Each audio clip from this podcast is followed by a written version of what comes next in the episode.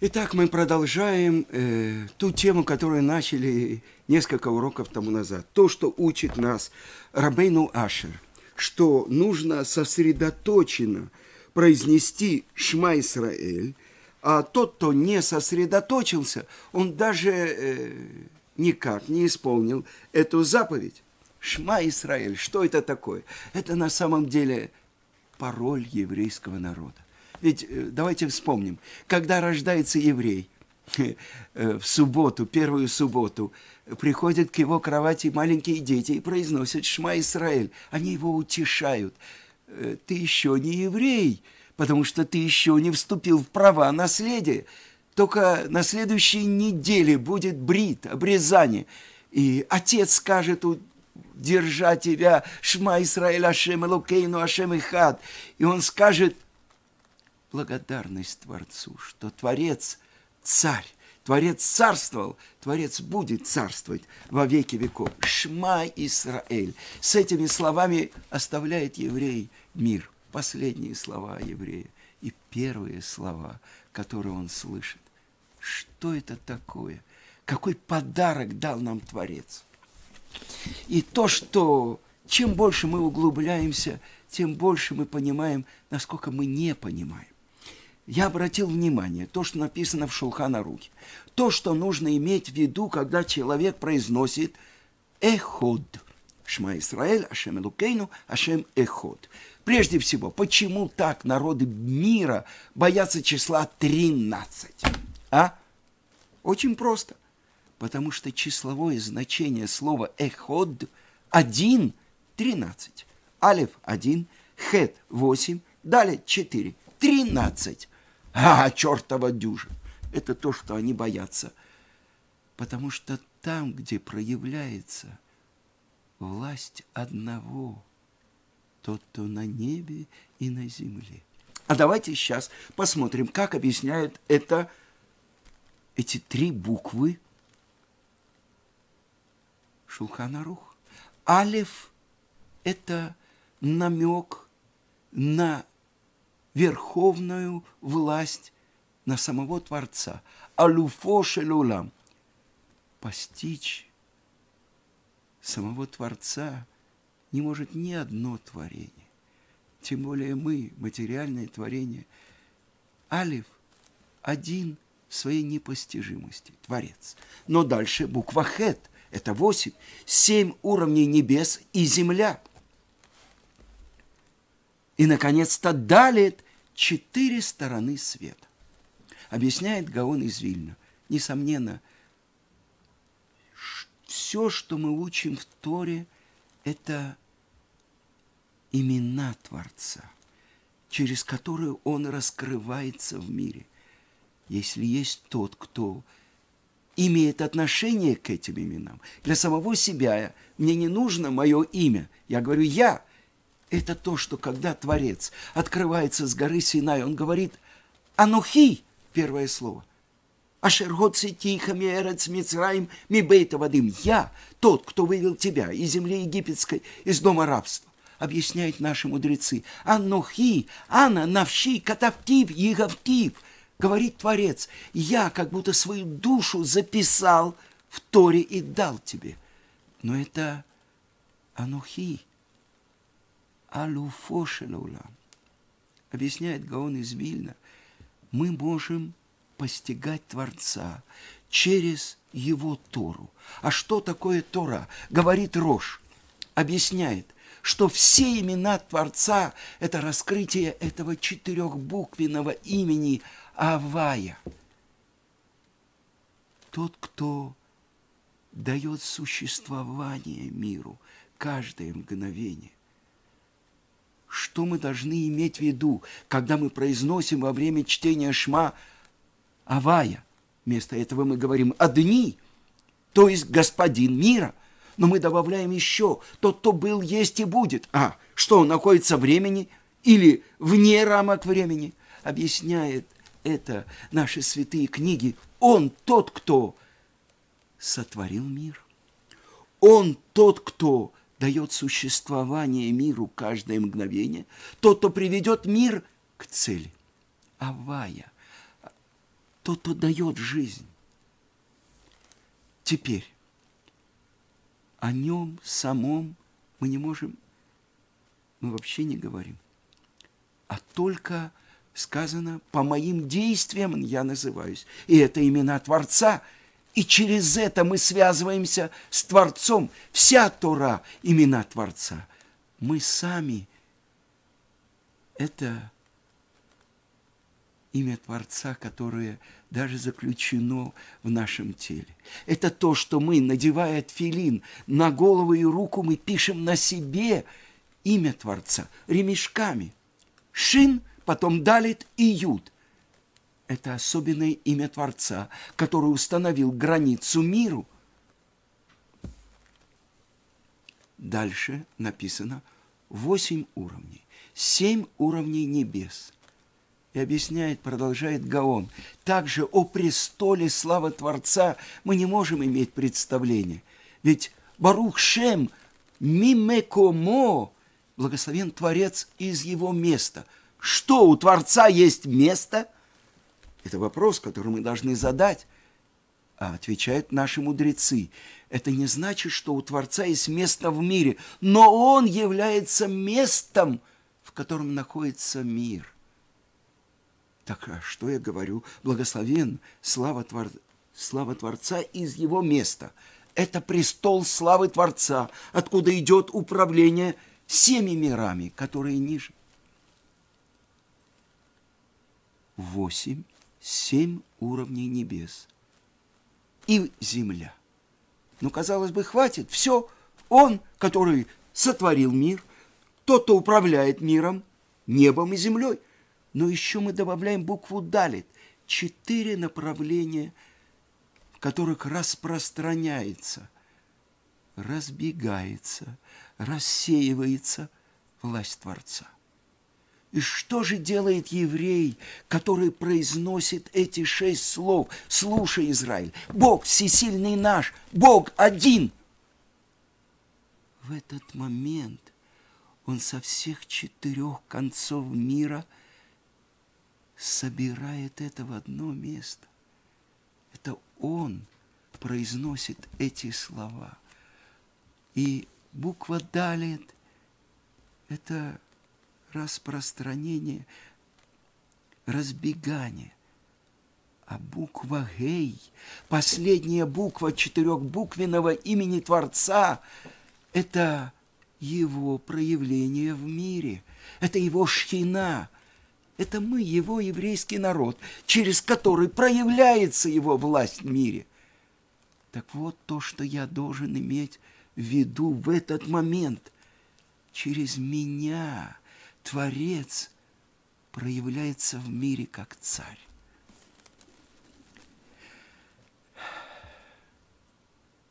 Какой подарок мы получили от Творца – Через нас проявляются Его имена в мире. А написано так, в одном месте Зора. Рая Миэмна, верный пастух Мошерабейну. То, что он говорит, ради того, чтобы проявились имена Творца, сотворен мир. И с этого начинается великая книга Ария Кодыша Эцхаим – как же эти имена проявляются? Они проявляются через Тору. Они реализуются через мир, который сотворил Творец. И он проявляется, эти имена, через нас, через его еврейский народ. Вы понимаете, какая у нас роль? Мы можем быть полными компаньонами Творца – в проявлении его царской власти. И я хочу прочитать вам несколько рассказов на эту тему. Я в свое время начал собирать рассказы про Шма Исраиль. Шесть слов. По узкой горной тропинке поднимается человек. В рюкзаке за плечом у него фляга с водой, пакет с десятью ломтиками хлеба и большая общая тетрадь для заповедей для записи. На титульном листе тетради большими печатными буквами было выведено Вопрос. Зачем ты поднимаешься утром с кровати? Это вопрос задал ему несколько дней тому назад, а может быть несколько недель, а может быть несколько месяцев, один мудрец из старого города в Иерусалиме. Почти сто дней он искал ответ на этот вопрос, но не находил его. А сегодня он решил, что отыскать ответ на этот вопрос поможет ему поступок. Он поднимется в горы и покорит одну из высот.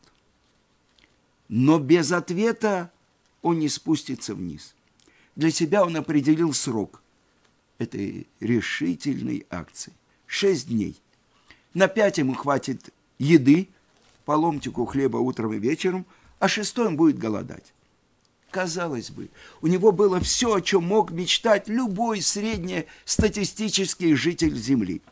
Прежде всего, у него были деньги, которые он заработал своим талантом и способностями. Он хранил их в надежном месте в швейцарском банке.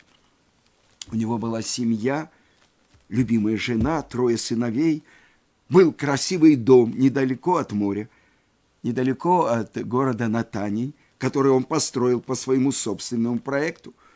У него была доля мудрости, ведь он изучал философию на э, факультете философии в Тель-Авивском университете. А у него еще была смехкалка и хватка, ведь его делам сопутствовала удача. И вдруг все дало трещину, вернее лопнуло. Оказалось, достаточно услышать вопрос из шести слов «Зачем ты утром встаешь с кровати?» И лопнул весь его мир. Замечательный, разноцветный мыльный пузырь, который он так старательно выдувал все 35 лет своей блестящей жизни. Чтобы найти на него ответ, он сейчас идет в горы. У него была фабрика бриллиантов э, в Натании, и он умел с точностью определять стоимость бриллиантов на глаз, а тем более отличить фальшивку от настоящего. И сейчас он не даст себе сфальшивить. С этой горы он спустится только со своим ответом. Или не спустится вообще шесть слов вопроса требуют ответа, который состоит из шести слов.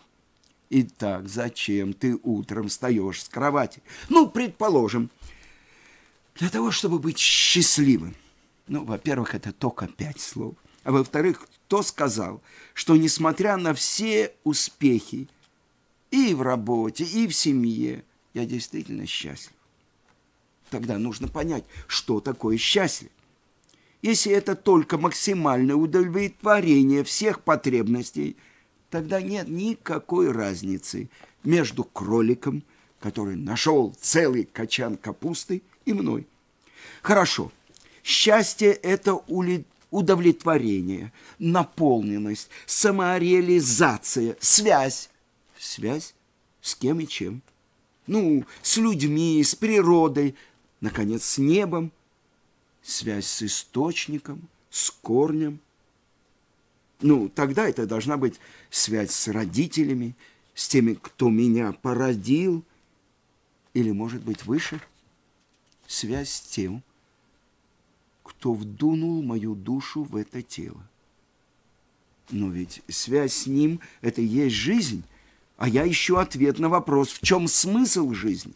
Если он меня сотворил – то в этом мире я нахожусь для какой-то цели. Если я ее выполняю, это и есть счастье. Так зачем он послал мою душу в этот мир, чтобы я проспал 70 лет и, проснувшись, услышал вопрос, что ты здесь делал все это время? Кажется, я начинаю улавливать нить. Только осталось определить, зачем он дал мне жизнь.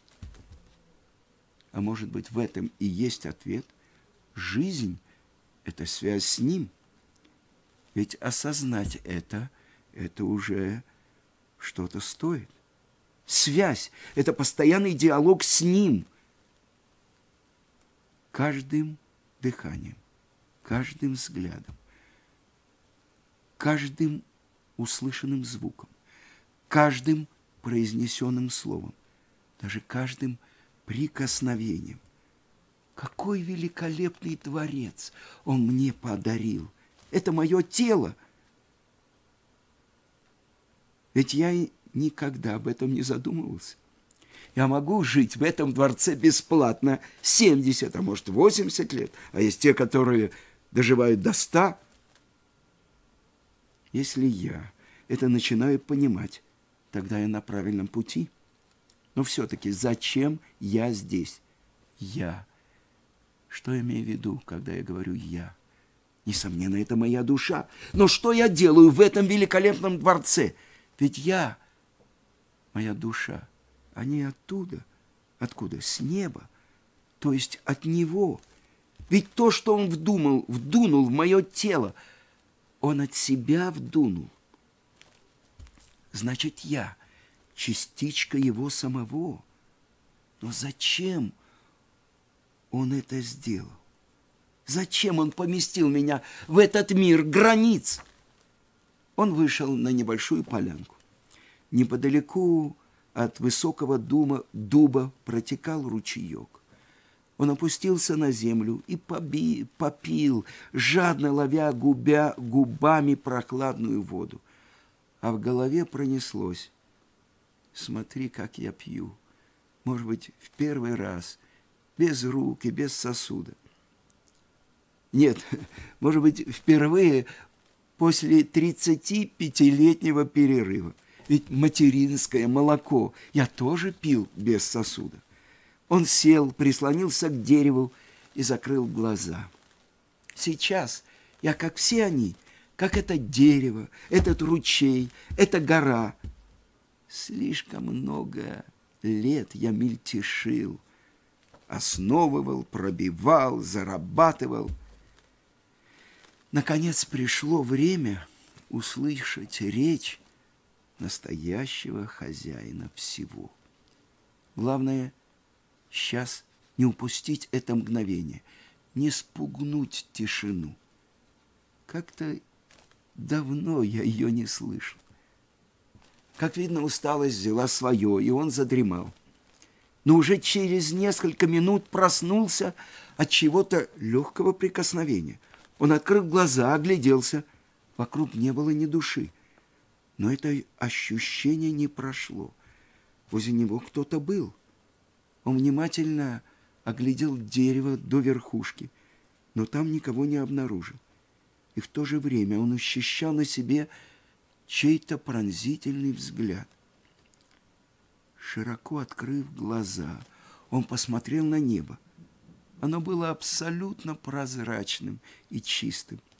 Несколько белых облаков медленно плыли в сторону города. Когда тень от облака коснулась его лица, он услышал тихий звук, прислушался. Оказалось, что этот звук издавал он сам. Этот звук — стон или тихий плач. И вдруг он услышал слова, которые произносят его губы. А-ба. А-ба, а-ба. Что-то где-то там в глубине дрогнуло, а может, просто открылось. Прости, прости, прости. Он не вытирал слез. Было легко и спокойно. Он нашел свой ответ но ни в какие слова его невозможно было вместить. Он ясно ощутил эту связь. Теперь он был не один. Вернее, он понял, что всегда он был с ним. Но только в этот момент, сейчас, он ощутил это всем своим существом. Сейчас он мог уже спускаться с горы, но не хотел спешить. Как не расплескать это драгоценное знание? Как сохранить эту связь? И вдруг он услышал, как губы его зашевелились, и он услышал слова «Шма Исраэль, Ашем Элокейну, Ашем Эход». Слушай, Израиль, Ашем, Бог всесильный наш, Бог один. Он нашел свой ответ, и он состоял из шести слов. Сейчас он знал, зачем он встает утром с кровати. Для того, чтобы быть сыном Творца. Для того, чтобы быть свидетелем Творца. Для того, чтобы быть его компаньоном. Шма Исраэль, Ашем Элокейну, Ашем